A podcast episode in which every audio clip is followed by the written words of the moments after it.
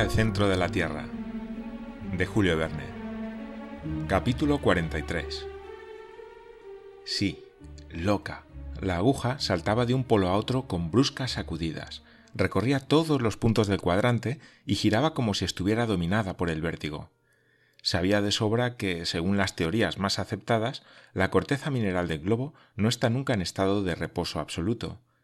Las modificaciones producidas por la descomposición de las materias internas, la agitación procedente de las grandes corrientes líquidas y la acción del magnetismo tienden a romperla constantemente, incluso aunque los seres diseminados por su superficie no sospechen su turbulencia.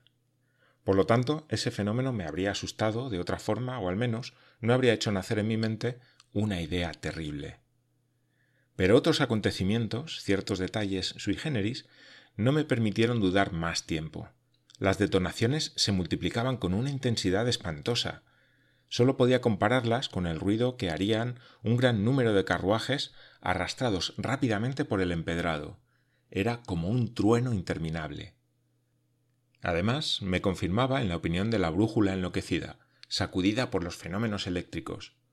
La corteza mineral amenazaba con quebrarse, los macizos graníticos parecían querer unirse, las grietas rellenarse, colmarse el vacío, y nosotros, pobres átomos, íbamos a ser aplastados en aquel formidable abrazo. Tío, tío, grité, estamos perdidos. ¿De qué terror se trata ahora? me respondió con una calma sorprendente. ¿Qué te pasa? ¿Qué qué me pasa? Observe esas paredes que se agitan, ese macizo que se disloca, el calor tórrido, el agua que hierve, los vapores que se espesan, la aguja loca. Son todos los indicios de un terremoto. Mi tío movió lentamente la cabeza. ¿Un terremoto? preguntó. Sí. Muchacho, creo que te equivocas. ¿Cómo? ¿No reconoces los síntomas? ¿De un terremoto? No, espero algo mejor. ¿Qué quiere decir? Una erupción, Axel. Una erupción, dije. Estamos en la chimenea de un volcán en actividad. Eso creo, dijo el profesor, sonriendo. Y es lo mejor que puede pasarnos. Lo mejor que puede pasarnos. Mi tío se había vuelto loco. ¿Qué significaban aquellas palabras? ¿Por qué aquella calma y aquella sonrisa? ¿Cómo? exclamé. Estamos atrapados en una erupción. La fatalidad nos ha arrojado al camino de las lavas incandescentes, de las rocas en llamas, las aguas hirvientes y todas las materias eruptivas. Vamos a ser rechazados, expulsados, despedidos, vomitados, expectorados al aire con trozos de rocas, lluvia de cenizas y escorias, en un torbellino de llamas, y eso es lo mejor que podría pasarnos. Sí, respondió el profesor mirándome por encima de sus gafas, porque es la única posibilidad que tenemos de volver a la superficie de la Tierra. Pasaré sin detenerme por las mil ideas que se cruzaron en mi cerebro. Mi tío tenía razón, toda la razón, y jamás me pareció ni más audaz ni más convencido que en aquel momento en que esperaba y sopesaba con calma las posibilidades de una erupción. Mientras tanto, continuábamos subiendo. La noche transcurrió en ese movimiento ascensional. Aumentaba el estrépito circundante. Yo estaba casi completamente sofocado, ya que creía llegada mi última hora. No obstante, la imaginación es tan extravagante que me entregué a una búsqueda infantil, viéndome obligado a soportar mis pensamientos, puesto que no los podía dominar. Era evidente que nos empujaba la fuerza de una erupción. La balsa flotaba sobre el agua hirviente, bajo la cual se encontraba una capa de lava, un conglomerado de rocas que en la cima del cráter se dispersarían en todas direcciones. Estábamos, por tanto, en la chimenea de un volcán. No había duda. Pero aquella vez, en lugar del Sneffels, que era un volcán apagado, se trataba de uno en plena actividad. Así que me pregunté cuál podía ser aquella montaña y en qué parte del mundo íbamos a ser expulsados. En las regiones septentrionales eso tampoco ofrecía la menor duda. Antes de volverse loca, la brújula no había cambiado al respecto. Desde el cabo Saknussemm habíamos sido arrastrados directamente hacia el norte durante centenares de leguas. Ahora bien, ¿estábamos en Islandia? ¿Íbamos a ser lanzados por el cráter del Ecla o por alguno de aquellos otros siete montes ignívomes de la isla? En aquel paralelo y en un radio de 500 leguas, por el oeste solo recordaba los volcanes mal conocidos de la costa noroeste de América. Al este nada más existía uno, el S, a 80 grados de latitud, en la isla de Jean Mayen, no lejos del Spitzberg. Desde luego, cráteres no faltaban, y los había lo bastante anchos como para vomitar todo un ejército. Pero ¿cuál nos serviría de salida? Es lo que trataba de adivinar. Por la mañana se aceleró el movimiento de ascensión. Cerca de la superficie del globo el calor aumentaba en lugar de disminuir. Eso indicaba que era completamente local y que se debía a una influencia volcánica. No me cabían dudas acerca de nuestro género de locomoción una fuerza enorme de una potencia de varios centenares de atmósferas, producida por los vapores acumulados en el seno de la Tierra, nos empujaba de modo irresistible. Pero ¿a qué innumerables peligros nos exponía? Poco después penetraron unos reflejos amarillos en la galería vertical que se ensanchaba.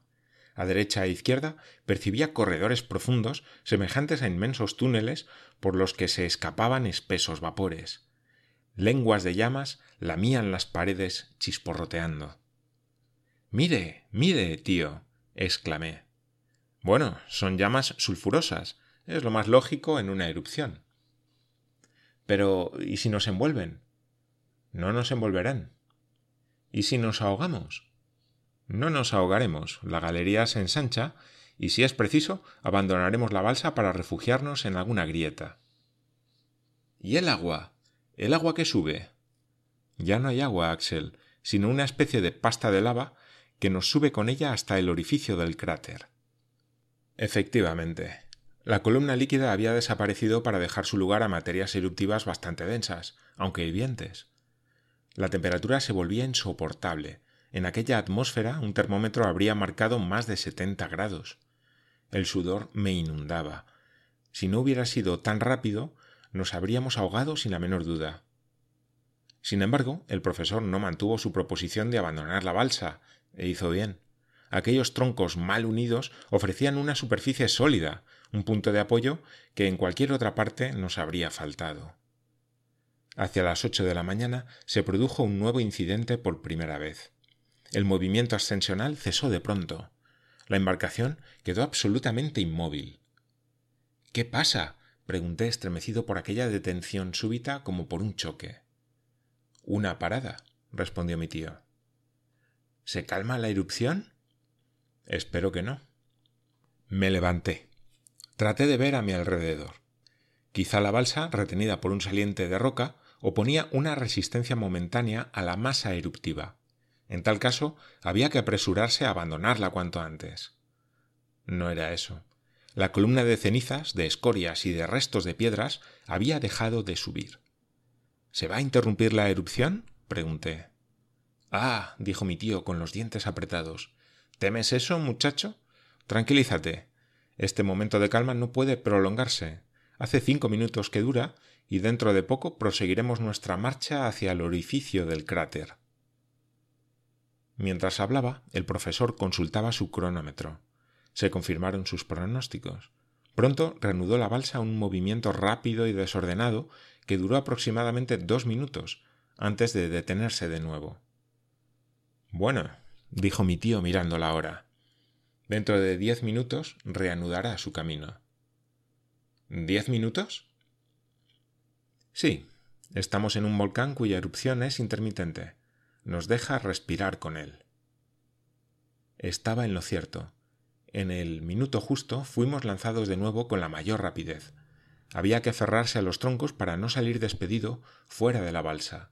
Luego se frenó el impulso. Después he reflexionado sobre este singular fenómeno sin hallarle una explicación suficiente. Sin embargo, me parece evidente que no ocupábamos la chimenea central del volcán, sino un conducto accesorio donde se dejaba sentir un efecto secundario. ¿Cuántas veces se repitió aquella maniobra? No sabría decirlo. Lo único que puedo afirmar es que cada vez que se reanudaba el movimiento éramos empujados con más fuerza, pareciendo que nos arrastraba un verdadero proyectil. durante unos instantes de detención, nos ahogábamos. Cuando ascendíamos, el aire ardiente me cortaba la respiración. Por un momento pensé con voluptuosidad en encontrarme súbitamente en las regiones hiperbóreas, con un frío de treinta grados bajo cero. Mi imaginación, sobreexcitada, se paseaba por las llanuras de nieve de las comarcas árticas y ansiaba el momento en que me dejara rodar sobre las alfombras heladas del polo. Además, poco a poco se me iba la cabeza, rota por las reiteradas sacudidas. Sin los brazos de Hans, más de una vez me habría deshecho el cráneo contra la pared de granito. Por esta razón no he conservado ningún recuerdo preciso de lo que pasó durante las horas siguientes. Tengo la confusa sensación de detonaciones continuas, de la agitación del macizo, de un movimiento giratorio que se apoderó de la balsa. Onduló sobre las olas de lava en medio de una lluvia de cenizas. Le envolvieron llamas sonoras. El rostro de Hans se me apareció por última vez en un reflejo de incendio, y no tuve más sensación que el espantoso siniestro de los condenados a ser atados a la boca de un cañón en el momento en que el disparo sale y dispersa sus miembros por los aires.